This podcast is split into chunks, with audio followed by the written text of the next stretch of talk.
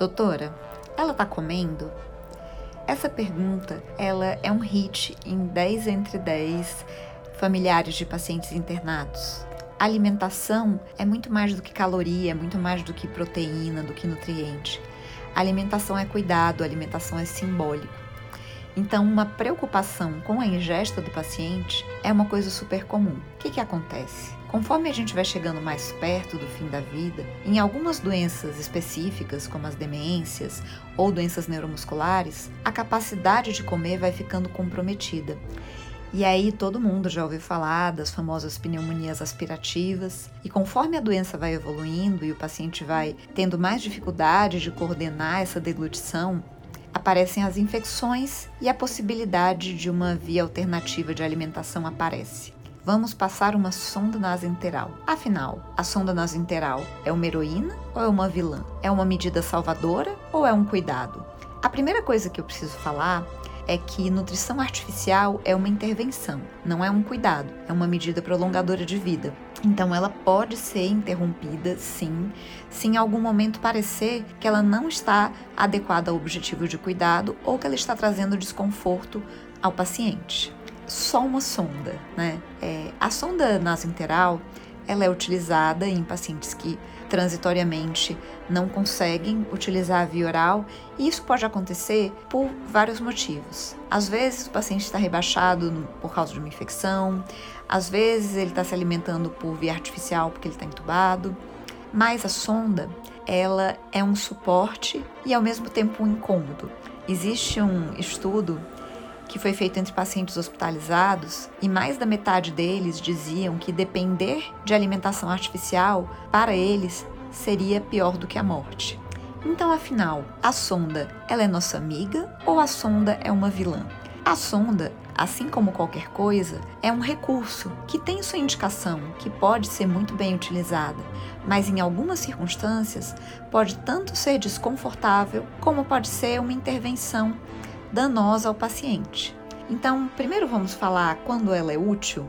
Quando a gente tem um paciente que não pode utilizar a via oral e que tem o objetivo de cuidado de prolongamento da vida e, e, isso é uma coisa desejada, a alimentação, o suporte artificial, a nutrição artificial, ela pode ser benéfica.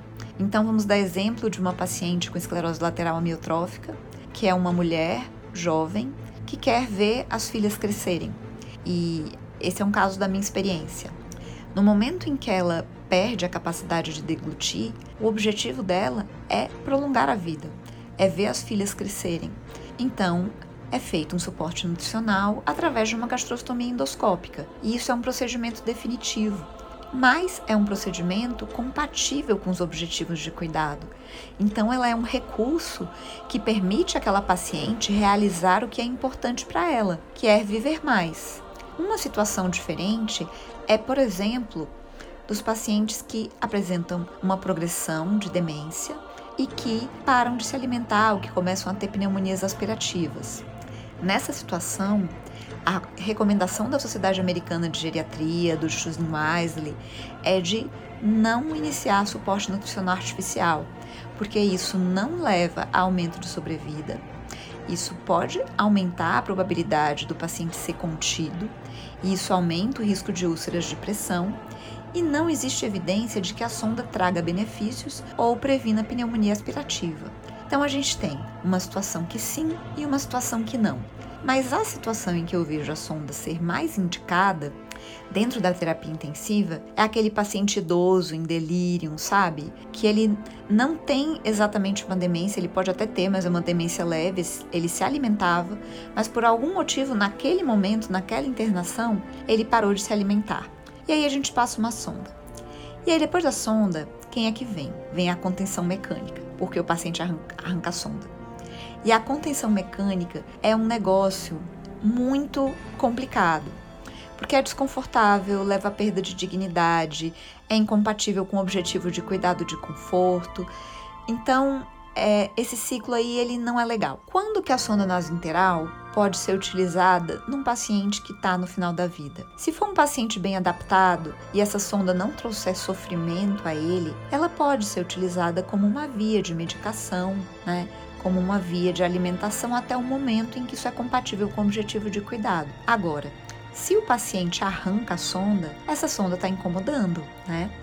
E aí se coloca aquela questão: no final da vida, a gente sempre tem que fazer uma pergunta: essa intervenção está trazendo sofrimento? Se o paciente arrancou a sonda uma, duas vezes, está trazendo sofrimento. Provavelmente a gente não deveria repassar aquela sonda. Mas Sabrina, qual a alternativa? O paciente tem fome? Ele pede comida? Pede. Ele pede água? Pede.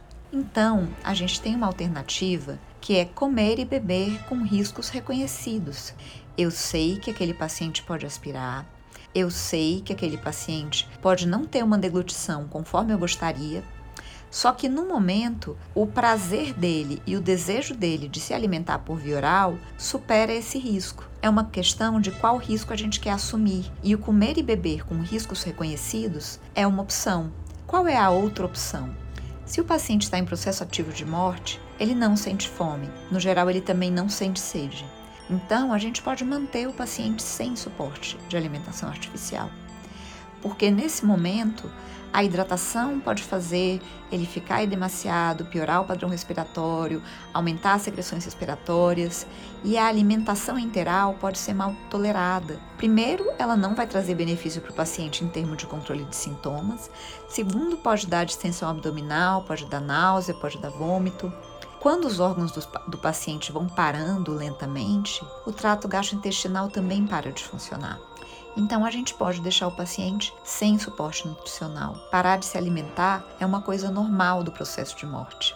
Então, em conclusão, a sonda, ela não é uma vilã e ela não é uma heroína ela é um recurso que pode ser bem utilizado, mesmo de forma definitiva em alguns pacientes, quando está compatível com o objetivo de cuidado, mas em outros pode ser fonte de desconforto. E é isso que a gente precisa avaliar a cada momento na trajetória de cada paciente, tomando as melhores decisões de forma individualizada. E esse é o Papo Paliativo de hoje.